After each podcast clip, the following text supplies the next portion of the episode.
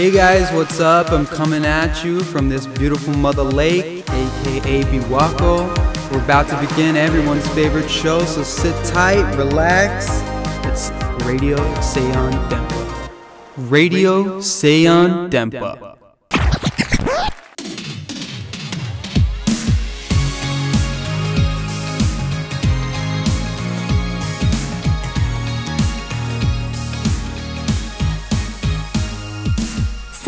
始まりました。ラジオ西安電波 MC 岡田萌です。今回も湖のほとりの電波スタジオからビビッとお届けしております。6月ということで緑青紫の世界が広がりみずみずしい日々が続いております。西安電波第52回目の放送です。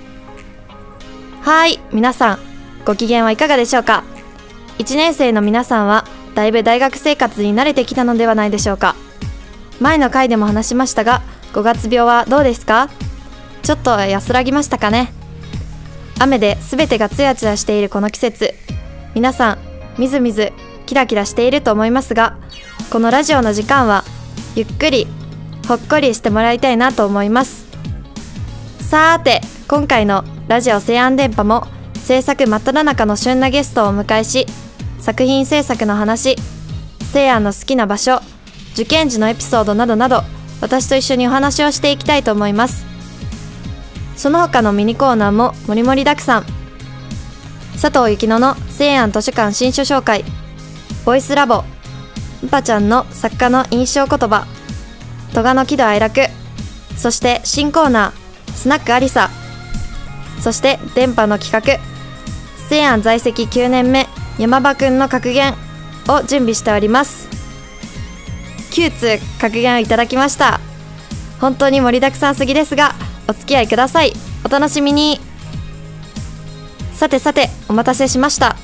第52回目のゲストを紹介しましょうか。空間デザイン領域コスチュームデザインコース4年有田千早さんです。こんばんは。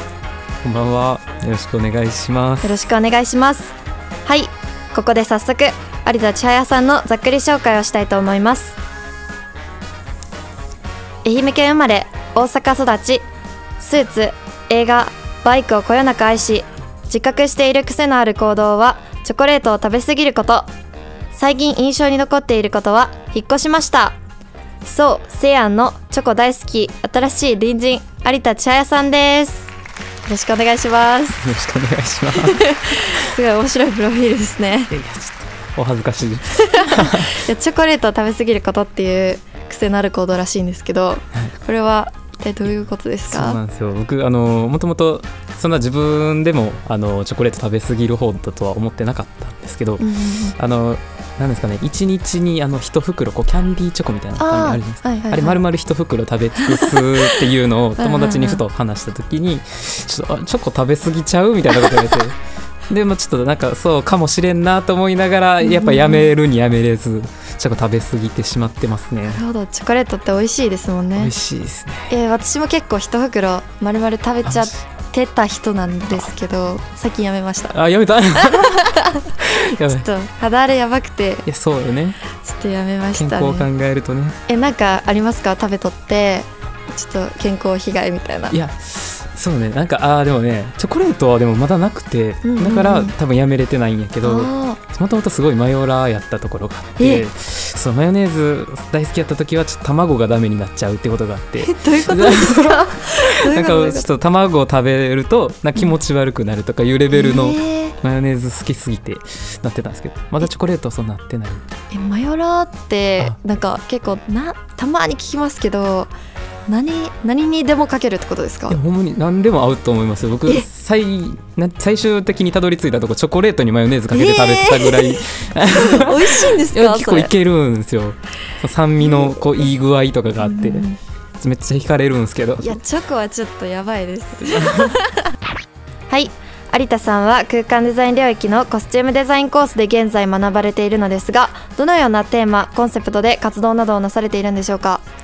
えーそうですね。あ、まあ、僕は基本的にまあコスチュームデザインコースで、まあ、服飾っていうのをテーマにやってるんですけど、えーその中でも僕が好きなのが、まあ、すごいスーツっていうのが好きで,、うんうんうんで今はもうとにかくスーツのことを勉強しててそうですね。スーツ大好きですかね。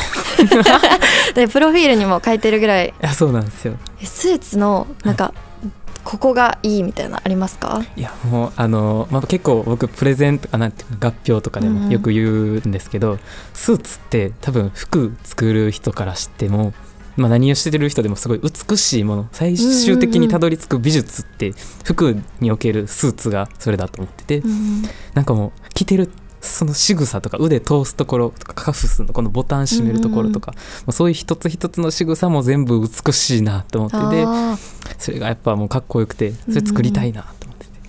ーなるほど。なんかいろんななんかスーツがこう世の中にあると思うんですけど、やっぱそういうのの違いとかも結構分かったりする感じですか？あそうですね。やっぱりあのいっぱい勉強してると、まあ、まだまだわからないこともたくさんあるんですけど、やっぱりあのスーツにも日本のこういっぱいある、まあ、洋服の青山さんとかそういうんんん。就活に使うスーツであったりとか逆に日本の昔からある背広とかうんうん。とも全然違う種類だったりイギリススーツとイタリアスーツがどれだけ違うのかとかちょっとセクシーなのかきちっとしてるのかみたいなのが全然違っててそれもすごい面白くてうん奥が深いんだなと。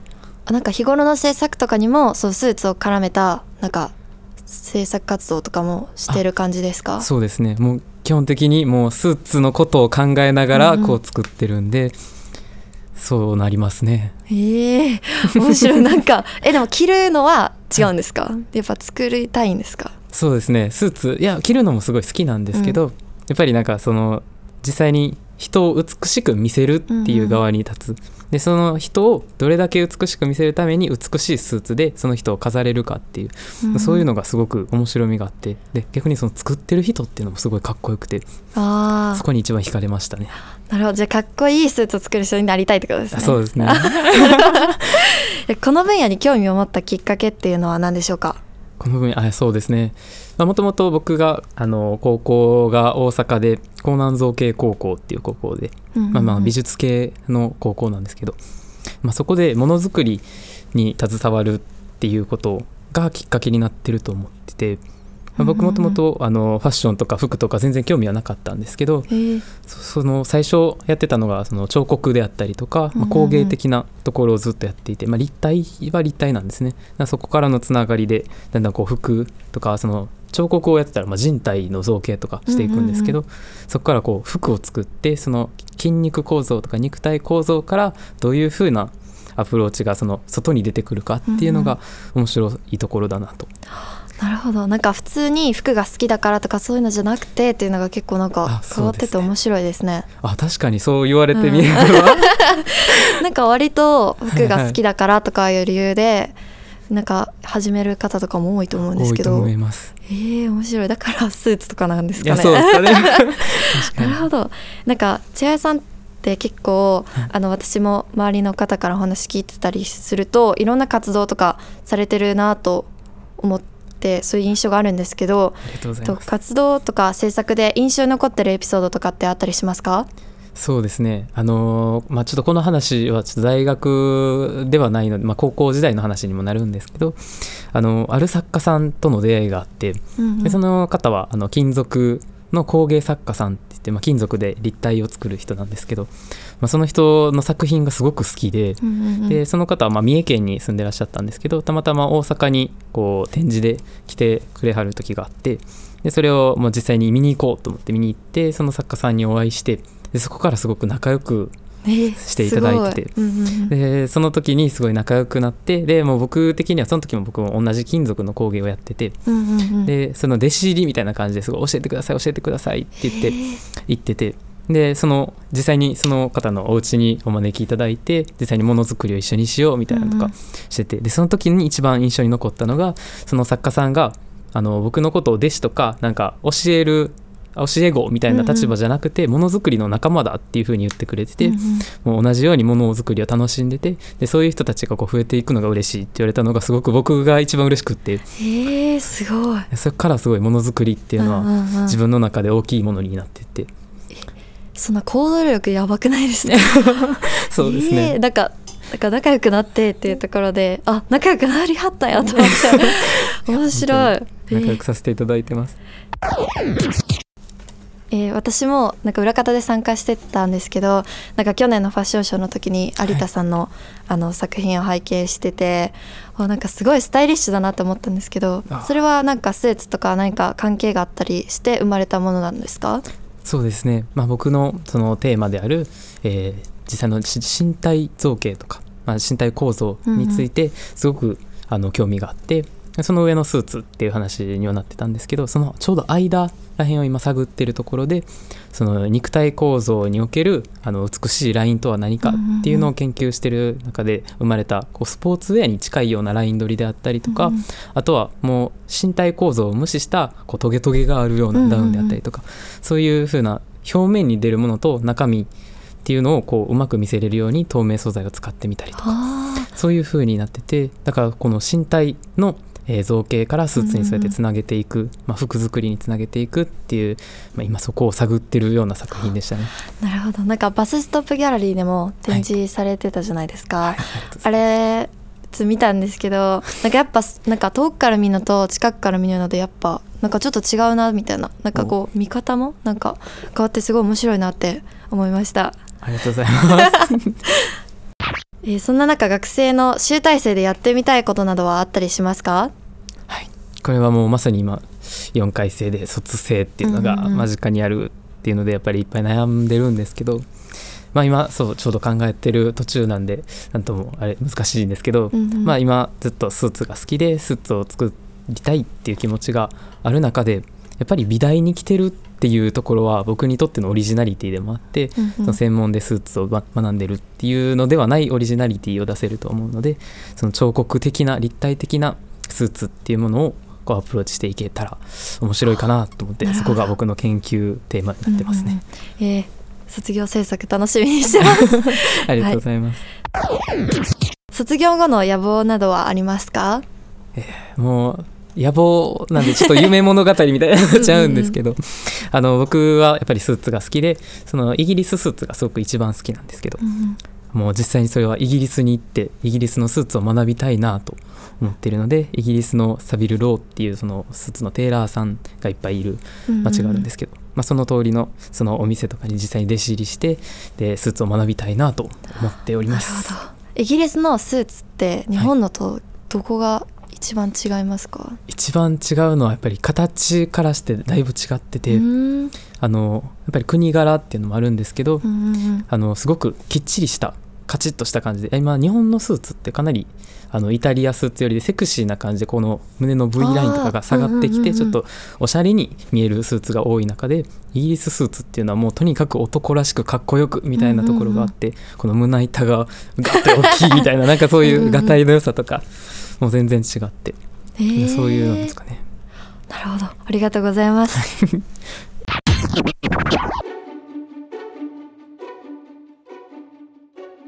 はい、皆さんこんばんは。本大好き佐藤ゆきのの西安図書館新書紹介のお時間です。2022年は6月となりました。最近は梅雨本番ということで湿度がめちゃ高いですね。皆さんいかがお過ごしでしょうかくれぐれも体調にはお気をつけください。佐藤の最近はと言いますと、この電波のサブ番組「西安電波 BB」という番組の収録に奔走しておりました。はい、というのも最近、えー、と第3回目の収録を、えー、と終えたんですがそちらの収録で全編ノイズが乗るという事態に陥りましてね。いやそれを受けて収録後にね P がそそっと私の方にやってきて「里行きお払い行った方がええんちゃう？こういうのって機材から来るから」ってさっと去っていったんですね。もうなんか恐ろしすぎませんか？というのも、えっとこちらの本家電波前回放送でお伝えしたんですが、えっと私地元の、えっとトラウマの神社に調査に行っておりましてバリバリその心当たりがあるんですね。なのでもう怖くなってえほんまにうちついてるんかなって思ってはい次の日の朝にお祓いに行ってまいりました。はい。思い立ったが吉日ということでもう何も起こらないことを祈ります。はい。そんな佐藤でございました。ということでセイアン図書館のインフォメーションをお伝えいたします。今回西安図書館に新しく加わった本は93冊。乙女心スタディーズ来るべきデザイナー情景ポートレートの撮り方などなどたくさんの素敵な本が追加されていますので気になる方はチェックしてみてください。はいここからはですね来てくださっているゲストさんに佐藤がピックアップしたおすすめの本をご紹介したいなと思います。はい有田さんは最近引っ越されたということで。あはいそうなんですよ。はい、心機一転場所を変えると心も変わるということでね今回はこんな本を持ってまいりました。はい今回佐藤が、えっと有田さんにご紹介する本は株式会社トゥーバージンズより発行されている内野峰樹作藤屋ホテルの営繕さんですこの本はですね箱根のランドマークである富士屋ホテルの修繕を行う永善という役割を取り上げた本でございます。はい、富士屋ホテルというと,、えー、と広大な敷地の中に有形文化財を含む建物群がわーっと並ぶことで有名なホテルなんですがこれこれらは、えー、と継ぎ足すように作られたものなんですね。でその継ぎ足しを行う方々が永善さんという方でございます。でその永善さんは壊れた備品とか設備の増築とか修繕に加えてスタッフさんの欲しいものを作ってしまうということでまるで魔法使いみたいなことも言われているんですねはい。ではここで少し有田さんに永善さんにまつわるクイズをねさせていただきたいなと思います。はい。はい、えー、とこちらのですねラウンジ。ねすごい素敵だなと私も思うんですが、えー、と歴代の永善さんが手掛けたものとされているものでございます。はい、ただただのラウンジの役割ではなくある催しが行われていたそうです。催し？はい、このラウンジはその催しの名前を取って〇〇ルームと呼ばれているのですがそのイベントとは一体何でしょまるまるルームう〇〇ルムームって言われてるみたいです。まるまるルーム。はい。見ていいですか？どうぞ。あんま見るとちょっと 答えが入るので遠目にちょっとどうですか？あはい。いやあいや。何がされてそうでしょうか？あのもし難しかったらヒントもございますので。あじゃあちょっとヒント聞かせていただいてはい。えー、と宴会とかでそのイベントはやったりします？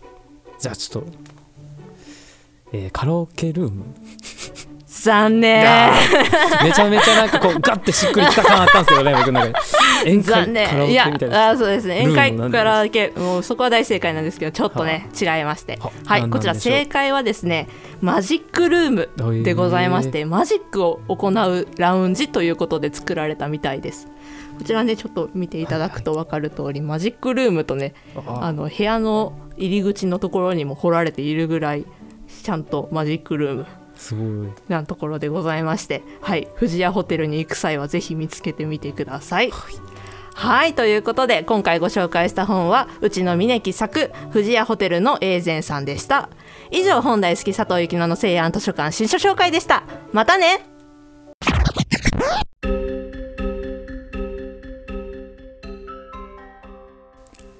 こんばんはん。ぱちゃん。の作家の印象言葉のお時間だよん。ぱ今回もよろしくん。ぱこのコーナーは毎回有名な芸術家さん。の名言や印象に残る言葉を紹介していくん。ぱその言葉を紐解いて自分の制作のプラスにするん。ぱ第3回目に取り上げるのはイタリアのファッションブランドヴェルサーチの創業者であるジャンニ・ヴェルサーチの印象言葉だよんぱ。流行に夢中になってはダメ。ファッションにあなたを支配させてはダメ。その着こなしと生き方によってあなたが誰でどう見せたいかは自分で決めればいい。ファッションブランドでありながらファッションより個を強くと言っているところがとても印象に残るんぱ流行りはどの時代にもあるけど一度この言葉を胸に立ち止まってみるんぱうんぱんぱうぱちゃん今回もありがとうございました。ねいやいやほんほんまにこんな大きいんすね。いやえ 3, 3メートル超えですよねこれ、うんうん大きいですよね。いや。なんかまた後で写真撮りたいならあぜひ一緒に ツーショットで。でかありがとうございます。そして印象言葉の方はどうでしたか？いや、まあ、すごいなんかかっこいい言葉だなって思って、うんうん。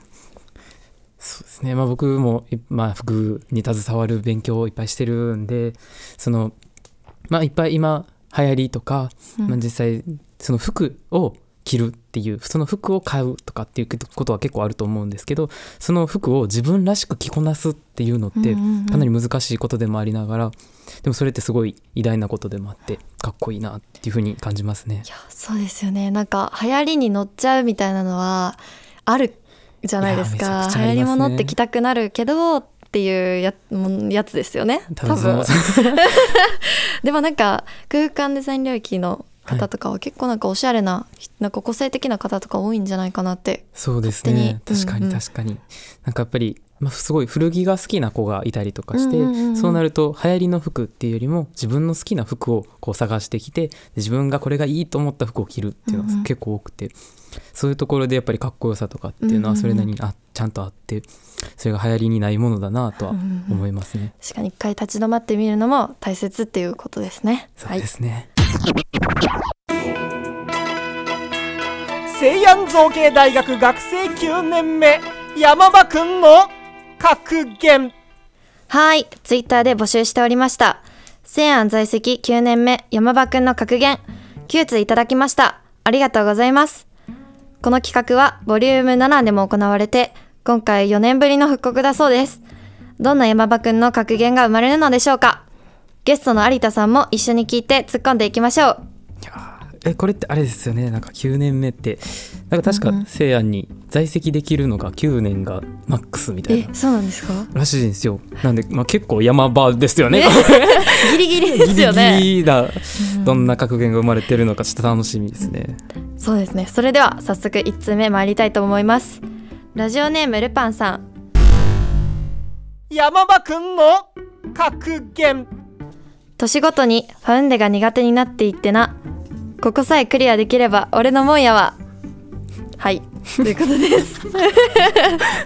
あそうですね確かにファウンデって難しくないですか？いやもうなんかファウンデってなんかいろんな種類があるのかななんか僕の中でちょっともうファウンデって聞いただけでちょっともう忘れてる記憶っていう そういう感じがえ、嫌すぎてってことです嫌かすぎて えでもなんか、1年前だからちょっとかすかに覚えてはいますけど、どんなことしました？えーでもなんかすごく試行試行錯誤したというかアイディア性が割と大事になってくるものが多かったような気がしますね。やっぱ9年もいると。ちょっともうネタ尽きてくるんかも。しれない凝りですね固まってくるかな。はい。次は2通目。山場くんの格言小学1年生の子が中3になるまで俺は大学にいるぜ。はいということです。まあまあででしょうね、で 当たり前ですよまあね。そうそうやろうっていう話ですけど。確かに9年ってその数字にするとやばくないですか？やばいですね。1年小1が中3って。結構いろいろ乗り越えてきた年になってくるずっと9年も同じ場所にいるのって結構なんか飽きたりしないですかね。卒業できないだけっていう。んんん。では3通目。ラジオネーム電波出してください。さんから。山場くんの格言。単位が私に追いついていない。はい。あれですかね。なんかあの「ハンターハンター」でいうあの音を置き去りにしたとかそういうそういう系なんですかね。まあ追いついてないかどうかは分かんないですけど多分置いてきぼりにされてるかは 逆にね。逆に。周回遅れとかかもしれないし。やば。はい。では4通目。山場くんの格言。留年は神から与えられた僕への試練だ。越えられない壁はない。アデュー。はい。いやもうあのこれに至っては「アデュー」とか言ってるから卒業できないそういう感じ間違いないですよね。ねなんかもうこれ卒業しようと思ってるんかなみたいな感じの格言になってきますけど。いや面白い。これははいこの先どうなっていくんでしょうか。はい次は5通目。山場くんの格言。ラジオネームなし。卒業できるかなんて。教授殿が決めることじゃないんだよ。僕が9年生になった理由。それはセアンの100周年を見届けるためさあそうか。もうあー 100, 100周年ですもんね。確かにまあまあ。言われてみれば？みたいな。でも 100, 周まあ、100周年でなんかいろいろせいやも変わってますしね、うんうんなんか見応えはあるかもしれないですけど。ですよね。あのー何ですか？校門？なんかあなんか専門ねところも変わってて。それも9年分見てきてってことですもんね。そうですね。まあまあまあまあ、まあ、そんな 言い訳でしかないかもしれない。うんまあまあまあって感じですけどはい次6通目ラジオネームチロ吉さん。山場くんの格言。もう何も怖くないあ過去9ということで。過去9、はい。9あ数字の9、はいないというか あ9年目とかけてね。あそうですそうです。どうですかこれは？ちょっとまああのそういうレベルの人やからまあ9年いるんか ちょっと早口すぎる。大丈夫？これ結構面白いなと思ったんですけど。じゃあ 岡田萌さんもちょっと9年いるタイプの。それはやばい。人 かもしれない。せやんでば9年9年続けですか？ほんまや西安電波が9年目になりましたが私まだいます。それはちょっとやばいです。えこのラジオネームチロキジさんなんですけど。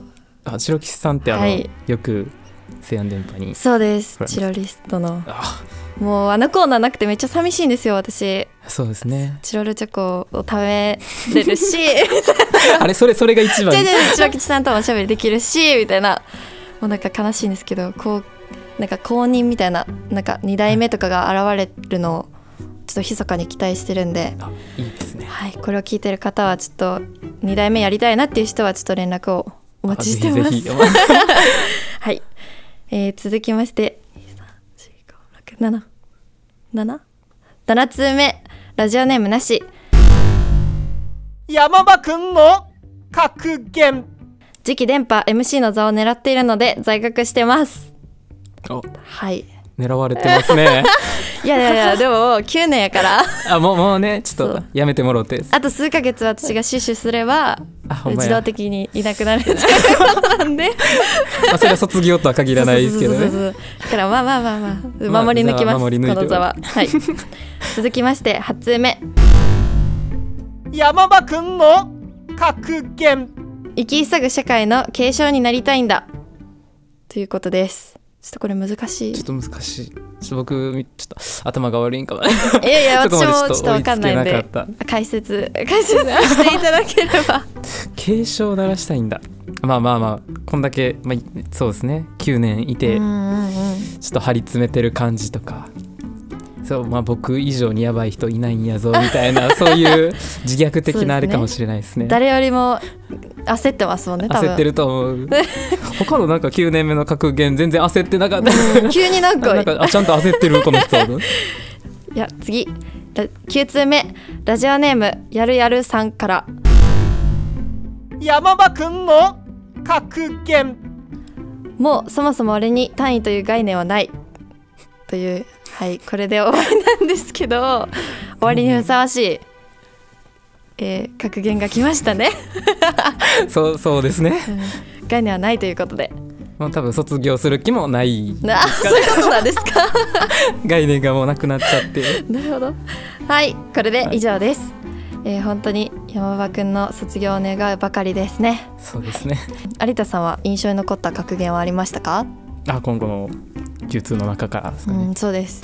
いやーやっぱちょっとあの9で9とかけてきたやつちょっと まだ一番印象残ってるかもしれない。意外とですか？意外と残ってるかもしれないですね。いや私は結構気に入ってるんでこれはちょっと使っていこうかなと。じゃあこれからの次期白吉さんに 使ってもらうネタとして。あそうですそうです。私たちも使っていくだんだん使っていって。9年目になるかもしれないから。あやばいな。その時のために 使っていきましょうということで。はい、はい。はい。それでは西安在籍9年目山場くんの格言のコーナーでした。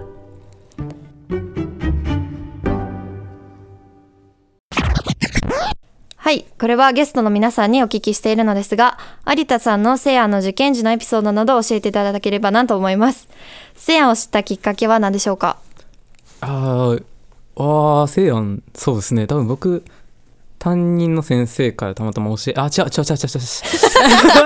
違うんですか？いやそうあとそう学校の高校にその西安の教授さんあの石川先生ってあの、うんうんうん。空間デザインのプロダクトの先生がいらっしゃるんですけどの石川先生が、えー学校説明会に来られてて、うんうんうん。でそこでこう初めて喋ったのがきっかけでそこで結構なんかいろんな話を12時間喋らせてもらって。でそうそうそこがすごい面白い話なんですけど、うんうんうん。あの石川先生とそこで喋ってなんかお互いもう顔覚えるぐらいめちゃくちゃ喋り倒してたんですよ。そしたらこう実際僕 AO で受けたんですけど、うんうんうん。その AO の時の面接官が石川先生やったんですよ。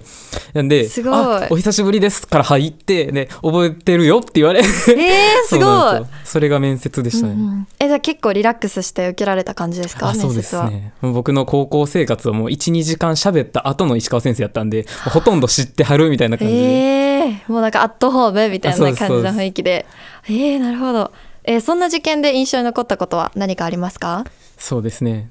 あのまあ僕、まあ、さっき言った通りやっぱり石川先生が面接官やったっていうのがすごいなんかちょっと僕の中で一番びっくりしててでもそれがそれのおかげっていうのもあってなんか僕も入試がうまくそこで合格して、うんうんうん。えーここに今来れてるんでなんかそこが今一番印象に残ってますかね。なるほど。なんか面接ってあの作品持参あそうですそうがです。ありますよね。何を持っていきはったんですか？えっと、高校の時彫刻をずっとやってたので、その彫刻の作品とポートフォリオを持って行ってで、まあ、そのポートフォリオの中にそのアーティストさんあの前さっき言ってたあの、うんうんうん。仲良くさせてもらった作家さんの話とかもいろいろ入れてポートフォリオ見せたらなんかそれがすごい気に入っていただいて。へえ。なるほど。えなんか受験の時に緊張したりとかは本当になかった感じなんですか？じゃあ。いや僕もなんか、まあ、友達とあの受けに来てたっていうのもあって、なんか全然すごいリラックスして うん何でもかんでも喋りすぎるぐらいうんうんうん。そう喋って。すごい楽しい面接でしたね。へえなんか私が私もあの AO でこう面接も受けたんですけどなんか結構早くに言いたいこと全部言っちゃ言っちゃって なんかお互いに何も言うことなくてなんかすごい変な質問されたりとかしたんですけどえー。そういうのなかったですか？なんか。いやもう僕がずっと一方的に喋り倒すだけ、え なるほど。えもう大盛り上がりみたいな。大盛り上がりですね。なんか「あ前も言ってたなそれ」とか「そうなんすよね」とか。そんな面接でしたね。えだってなかなかない面接ですもんね。そうですかね、うん。なんかあんまり話聞いてたらみんな緊張したとか、なんか言いたいこと言えなかったとか言ってる中でなんかめっちゃ笑って出てきちゃったみたいな。通るんかなみたいな心配はあったんですけど、えーすごい。なんか有田さんならではの面接みたいな感じですね。ちょっと参考になるかわかんないけど。っ確かてに感じですね。すね。ありがとうございます。せーの。ボイスラボ。このコーナーは放送部が西安電波の一部を乗っ取って好き勝手にやりたいことや話したいことに挑戦するフリーダムなコーナーです。今回のボイスラボは村平と松本でお送りします。イエーイ。松本さん今回初めてのさあの西安電波ですけどいかがでしょうか？はいとても緊張しております。こういった環境は初めてですので頑張りたいと思います。あ頑張ってください。よろしくお願いします。はいでは行きましょう、えー今回は放送部による部活紹介。ねちょっと前にも喋ったと思うんですけど、まあ、長らくコロナ禍でサークル活動が制限されていたんですけれど今年は新入生歓迎イベントが開催されたりとようやく本格的に動き出せるというサークルさん増えてきたんじゃないでしょうか。はい、こちらのコーナーでは不定期に西安のサークルさんについて取材をさせていただき皆さんに情報をお届けしていきたいと思います。新しい出会いにつながりますように、今回は美術部についてお届けします。はい。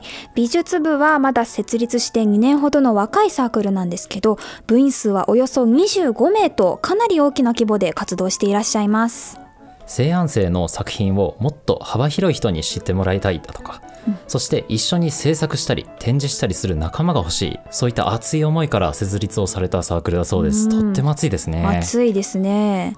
今まで行ってきた活動としてはグループ展や小学校でのワークショップ展示あとクロッキー会屋外のライブペイントなど多種多様な活動をされていますあすごくいろいろされていますね、うん。活動への参加も強制ではないみたいで、まあ、自分に興味のあるものとか都合が合う時などに本当に自由なタイミングで参加してもらえるとのことです、うんうん。掛け持ちでも大丈夫とおおっしゃられてますね。授業外でも制作とか展示とかそういったことに取り組みたいという人にはぴったりのサークルですね、ねそんな美術部さんから今回展示のお知らせが届いております。えー美術部のグループ展「ひとときの光」が6月25日から6月30日まで京都のギャラリーテイク2で開催されます。会場時間は11時から19時まで。最終日のみ16時までになりますのでご注意ください。タイトルの「ひとときの光」はそれぞれが作品に込めたその時の思いが集まる空間という意味で付けられたそうですよ。えうんエモいっすね。エモいですねはい、こちらのギャラリーテイク2は京阪三条京阪駅より徒歩10分、えー阪急河原町駅より徒歩15分。去年も開催されたそうで今年で2回目のグループ展みたいですよ。初めて展示に参加する人も多くイラスト絵画写真などジャンルを問わず力作ばかり。皆様ぜひ足を運びください。また美術部に興味のある方は西安美術部公式ツイッターからご連絡くださいね。ではどしどし足を運んでいただければと思います。それでは以上放送部のボイスラボ美術部紹介編でした。はい、取り上げてほしいサークルさんやイベントのある方はいつでも放送部のツイッターにご連絡ください。バイバイ。バイバイ。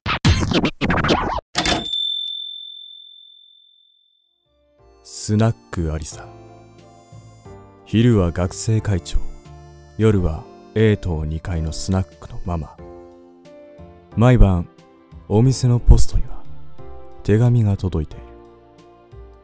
開店後客が来るまでその手紙を読むのがアリサの日課だ。電波リスナーの皆さんこんばんは。春より西安の学生会長になりましたアリサです。日中は学業と学生会の業務にてんてこまい。夜は A 棟2階のスナック経営でてんてこまいよ。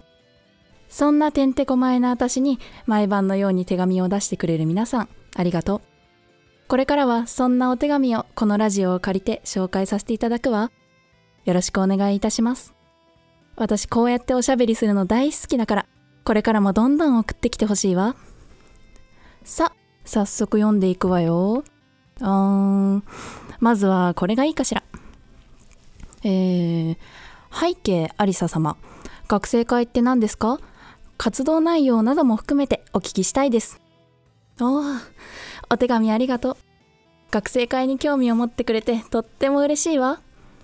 そうね、学生会は学生が親睦を深め合いながら学生生活をより楽しく快適にするための組織なの。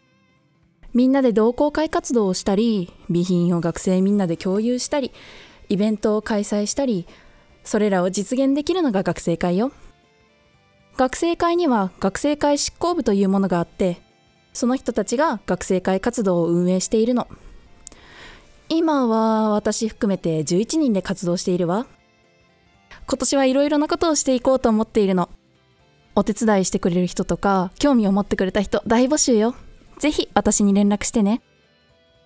今後はそうね、西安の皆さんの作品を紹介できる企画だったり、みんなが欲しいって言ってくれた機材をどんどん導入したり、クリスマスイベントだったり、ステージ企画だったり、あ、今度学生会のロゴをみんなに考えてもらおうかなって思ってるの。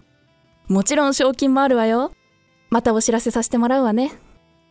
こんな感じで私への手紙はどんな内容でも大丈夫よ。ぜひ私に読ませてね。お待ちしています。あ、いらっしゃい。はい新コーナースナックアリサでした。どうでしたか？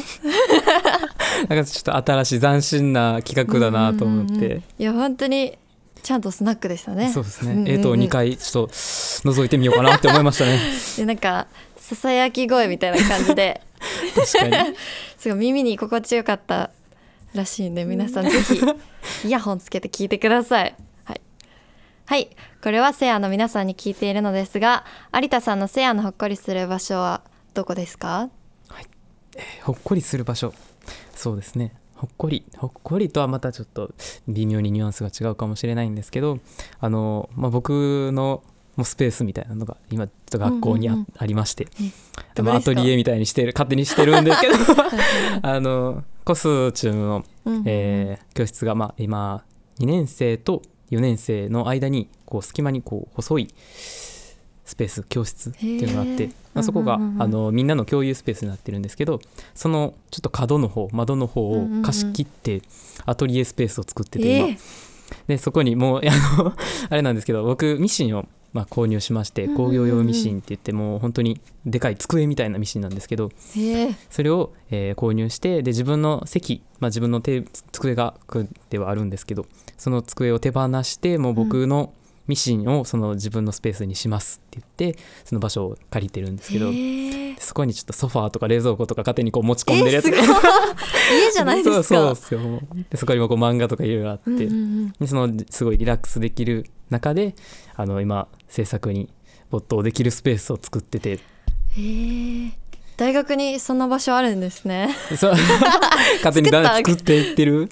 えー、それありなんですか？いやまあもうあの先生にももうお前らがもう卒業やし好きに使ってちゃんと制作をしろよってえいうー、ことで、すごい。めっちゃ面白そうえまじゃあ遊びに来てくれたらア全然。イスとか冷やしに行っていいですか？あ全然全然。みんな置いてるし。えー、すごい。じゃあ今度行こう。ぜひぜひ。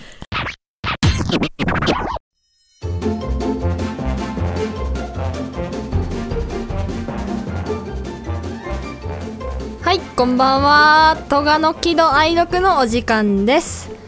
6月ですね。2ヶ月経ちました入学から。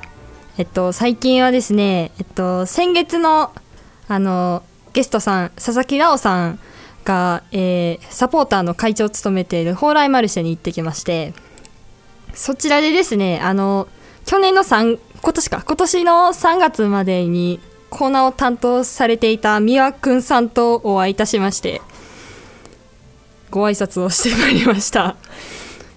あの私もあの高校卒業するまでずっと1年間あたりラジオのリスナーをしていましたしみわくんさんも私のことをちょっと知ってら知ってらっしゃったみたいでとてもお話しして楽しかったですという近況報告ですこちらの企画では、えー喜怒哀楽の最高を振りまして、えー私トガと MC 萌さんとゲストさんに、えーサイコロの目で出た喜怒哀楽のお話をしていただくというコーナーとなっております。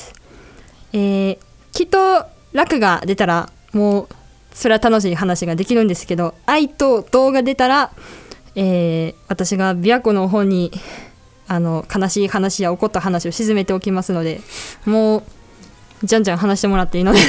はい。よろしくお願いいいたします。では私から振らせていただきますね。はい。なんや。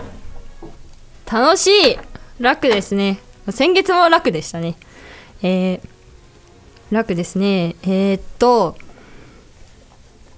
結構最近になって自分の家に友達が遊びに来ることが多くなりましてうんとちょっと田舎なんであの片田より北の方のあのちょっとどころではない田舎なんですけどで何もないでっていうわけでもないんですよ。あの山と湖がとても近くってロケーションがすごいんであの泊まりで遊びに来てくれた子たちと日の出を見に行って感動したりあの夜に遊びに来た時に 上見たらめっちゃそ星空がすごかったりとかで特に家で何もしないのにまた行きたいわとか言い出す友達が結構多くてそれでちょっと楽しかったりするんでそういう話ですね。えー、すごい。楽しいなんかキャンプみたいな感じじゃない星空見てみたいな。そうですね。あのでも星空を見る時間が自分の家に行くまでの時間なんですけど、うんうんうん。坂道がひどくって あの坂道きつい助けてって言われてる時にじゃあ上見たら綺麗やから あの気を紛らわすために上見てって言ったら、あマジで綺麗やったから難をしのげたっていうだけの。本当に周りが全然伝統とかなくって、うんうんうん。なんかほんまに晴れの日やったらもうなんかちっちゃい小石がポポポポポポポンみたいな。そういいな月もめっちゃ綺麗やったりするし、うんうんうんうんえなんか最近星のなんか綺麗さっていうかなんかちゃんと空見て、うんうん。あ星綺麗やなって思えるようになったんですけど有田さんはどうですか？あそうですね。いやでも僕あれなんですよ。僕あの滋賀に来てあのなんですかねあのまあこの辺じゃないんですけどちょっと片田のもっと上の方ワニとかもっともうちょっと行ったところくらいかなにあのまあバイクに乗ってよく一人で夜中行ったりとかするんですけどそういう時にこう星見ててなんか僕気づいたんですけど僕大阪出身やと星ってほぼ見えないんですよ。でその中でこう上見てあ星綺麗やなって見た時に流れ星が流れてえ見えるんやと思って。それはすごい感動しましたね。えいいな。そうですね。本当にロケーションが最高なんですよ本当に、ちょっとまた誰か呼ぼうかなみたいな。月に2回ぐらい誰か来るんですよ。え。ーそうですね。高校の時の友達もそうですし大学でできた友達もっていう感じでまた誰か呼ぼうと思います。ではお次は MC 萌さんにお願いいたしたいと思います。はい。お願いします。振ります。木？木？木かな？木ですお。えーと木うーんなんか銅と愛がちょっとああったっていうかあるんですけど。もう一回言います？いやいやいや全然楽しいことを言いますよ。全然。木はえー、そうやな。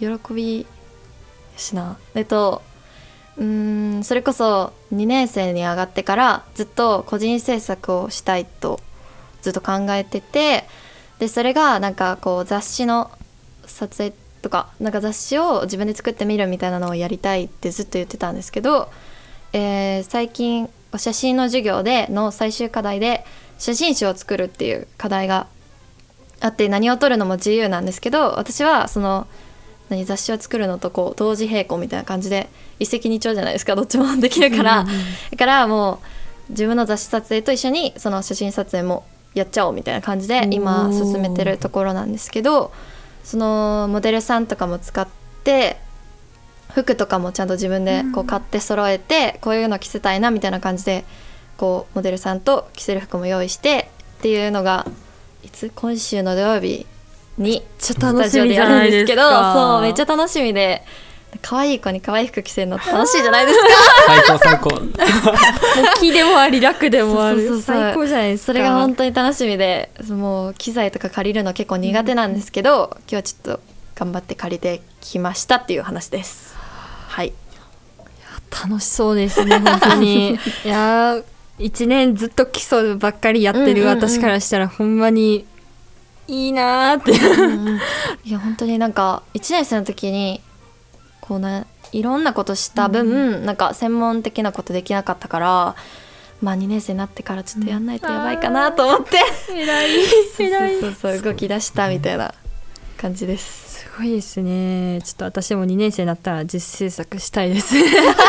まだもうちょっと課題の絵ばかりで描きたい絵とかちょっと法案に描けて1ヶ月に1回みたいな感じなんで、ちょっと今は基礎頑張ってまた2年頑張ろうと思います、そうね。空でも結構忙しいって聞くんですけど。そうですね。なんかやっぱでも10巻とかやとすごい課題に追われてるっていうイメージとか、うん。試験がとかいっぱい勉強してはるんですけど、まあ、コスチュームはまあ見ての通りすごい楽しんだもん勝ちみたいになっててまあでもすごいそのそういう好きなことをいっぱいやろうやろうって自主的にできるっていうのがやっぱりすごいいいなと思いますねあ。りがとうございますなんか自主的にやってる方に言われるとちょっとすごいですねちょっといやモチベーションすごそうですね本当にありがとうございます。では最後に有田さんお願いいたします、ありがとうございます。緊張する。お、楽楽ですね楽しい話ですか？そうあちょっとめちゃくちゃ最近の話をちょっと一つさせていただくんですけどあの、まあ、僕、まあ、じあの紹介していただいた通りバイクがすごく好きで、でもう今日の今日なんですけどちょっとちょうど空間デザインの岡田くんがそのバイクを新しく買ってで乗ってきて、うんうんでもうバイク仲間が増えたんですよ。でそれがもうめちゃくちゃ楽しくてもう何の話やねんって話かもしれないですけど。いやいやいやいや。もうちょっとなんかねこう西安っぽい話しろっていう話なんですけど。全 然そっちの方が楽しかったなと。思ってえ乗りました乗りましたんですか？今いや今日はその乗せてもらう約束だけしてちょっとえー。また乗せてやとか。でまたツーリング行こうしあの今度北海道にまあそのバイク何人か。そうツーリング行こうって言ってて。え北海道までずっとバイクで行くんですか？あえっとどこ福井までこうバイクで行ってそこからフェリーに乗って北海道を走り回るっていう。あそれめっちゃ楽しそうですね。卒業旅行兼みたいな感じでいろいえろやりたいな。今二人ともだってさバイクでね北海道まで行くと思ったよね今。そうそうみんなそう思うよね。そう。一瞬思いましたちょっと。いや結構大変だよねそうするとね。まあでも楽しいなっていう話ですはい。それでは、えー今回も私とお二方に最高を振ってもらいました。今回は木が一つと楽が二つですね。いや楽しい話多いですね。いやーもうたまに愛が出るぐらいなんですけど。いやちょっと全然度が出ないんですよね。いや出てほしいわけではないんですけど 度が出ないなーって。なんかし沈めがいがある話がちょっと出てきてくれたら。めちゃめちゃ怖い話とかされるかもしれない。いやもうちょっとまた近況報告なんですけどいや沈めやすくなったんですよね。ちょっとあの電波さんのツイッターでなんかリツイートされたんですけど最近ちょっと漁師さんのお手伝いすることがちょっと今日も行ってきたんですけど朝に朝4時に行ってワニの漁港に。で漁師さんのお手伝いをして学校に行くみたいな。えじゃあ琵琶湖沈めれるやんみたいな。沈めに行けるやんついでにみたいな。それ考えながらずっとうなぎ取ってました。はい。ではまた来月も最高を振ってお話ししていきたいと思います。それではまたね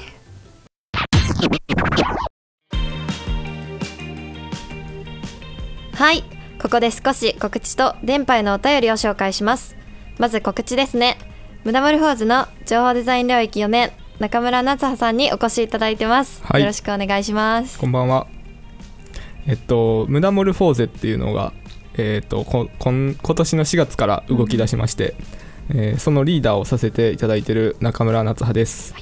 えっと、この度、えームダモルフォーゼが、えー西安電波にて期間限定で告知コーナーを始めることになりました。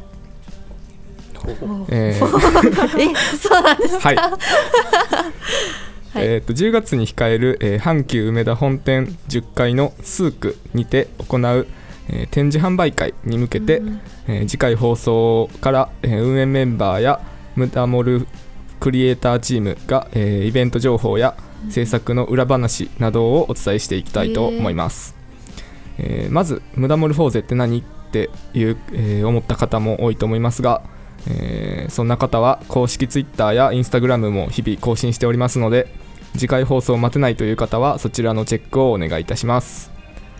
愛称は、えー、ムダモルです。はい。お楽しみに。はい、はい、えーありがとうございます。すえ知らん間にそんなはい。決まってて夏葉さんありがとうございました。と次は電波にお便りが3通届いてましたのでビビッと紹介します、えーまず1通目。ラジオネームボルンガさん。今度うちの息子が入学するらしい。ということです。はい。報告ありがとうございます。いやおめでとうございます。いや楽しなんかどの領域に入るかはねこの分では分かんないですけどそうですね。どこもすごく楽しいのでもうぜひ4年間楽しんでいっていただけたらいいなと思います、もうだいぶコロナも収まってきて、結構ね活動的になり始めてきてる頃だと思うので。また共振祭とかもねうんうんうんうん。復活してやっていくんですごい楽しい年になるとうんうん。願ってます、なんかそういう行事とかにもなんか足を運んでくれたらいいなとそうですね。はい思います。ぜひぜひ参加していただいて、次2通目。ラジオネーム RX ボーイさん西安と提案で韻をよく踏みます。ということです。あラッパーなんですかね。あラッパーかもしれない 踏みますか？えせいやんと何って？西安と提案で韻をよく踏むらしいです。ちょっと出直して。あいやいや。よくないよくないよくない。で出直してきてもらってまた次の挑戦を期待してます。はい。続いて3通目。ラジオネームなし。西安電波に出るゲストはどのようにして決まっているのでしょうか。また YouTube に投稿されている電波が子供向けに設定されているみたいですがそれですとミニプレイヤーが無効になり少し聞きづらいのでそれを改善していただけるととっても嬉しいです。個人的なお願いでした。ということですそうですね。そうらしいですけどどうですか、はい。え私めっちゃ気になってました。子供向けのやつ。子供向け。変えました。あもう変えあもう変えてある。たということで。はい。これからは聞きやすくなるのではないでしょうか。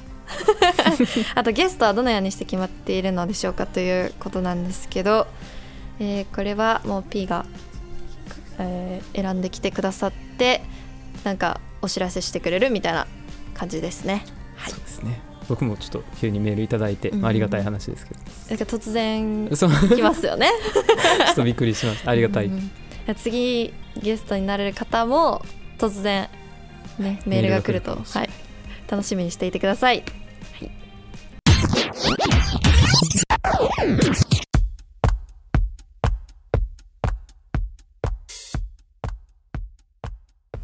はい。そんなこんなでラジオ西安電波第52回目放送お別れの時間が近づいてまいりました。有田さんお越しいただきありがとうございました。電波の出演はいかがだったでしょうか？りがとうございます。もうすごいなんか思ったよりすごい楽しくってなんか結構こう台本とかがあるんやでとかすごいカチッとした感じやでとかなんかいろいろ言われてたりしてなんか脅されてたんですよね 僕なんでか知らないんですけど。すごいなんか楽しい時間を過ごせたんでよかったです。そんなこと言われてたんですか？めちゃくちゃ脅されてましたね。いやでも確かに台本があってそれの通りに読み進めていくっていうのはありますけど。面白くしてなとか言われて。どうすんのやろうとめっちゃ面白かったです。はいよかった。ですえでは、えー、西安電波のステッカーの方をお渡ししたいなと思います。はい。どうぞ、ありがとうございます。えー古いバージョンと新しいあその2種類あるバージョンのものになってますんであこっちが新しいバージョン。あそうです。そうです。使っ大事に。ぜひ。ヘルメットとかにこう貼って。いやいやいやそれはやばい。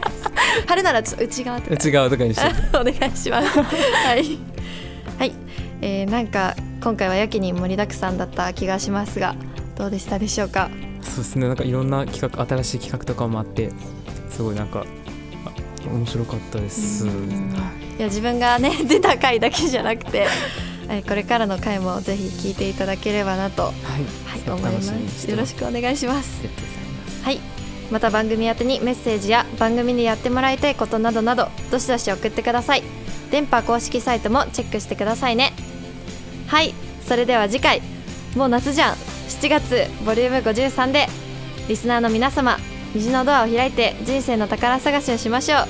今日もいい夢見てくださいね。またね。おやすみなさい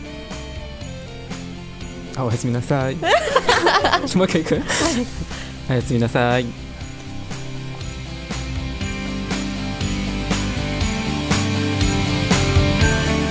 皆様ぜひ足をお運びください。また美術部に興味のある方は西安美術部公式ツイッターからご連絡くださいね。聞こえますか？私は今あなたの心に直接語りかけています。なんでしょう？放送部のみんなからとあるメッセージを預かっているので、えー受け取ってください何？なんでしょう？リカさん、誕生日おめでとうこれからも推しと元気に仲良く過ごしてください。リカさん、お誕生日おめでとうございます。めっちゃ聞こえるリカさんの新しい一年でもまた仲良くしてもらえたらめちゃくちゃ嬉しいです。かわいい。なんか今年もすごい忙しそうなんですけど、頑張ってください。はい。またサークルやらなんやらでお会いするときは、何卒よろしくお願いします。頼りにしてます。おめでとうございます。リカさん、ハッピーバースデーめっちゃ響いてる。読みの技術も、お仕事ゲットへの働きかけも、もう本当に素晴らしいです。これからも応援してます。リカちゃん誕生日おめでとうありがとうございます。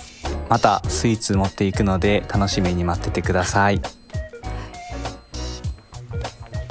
わ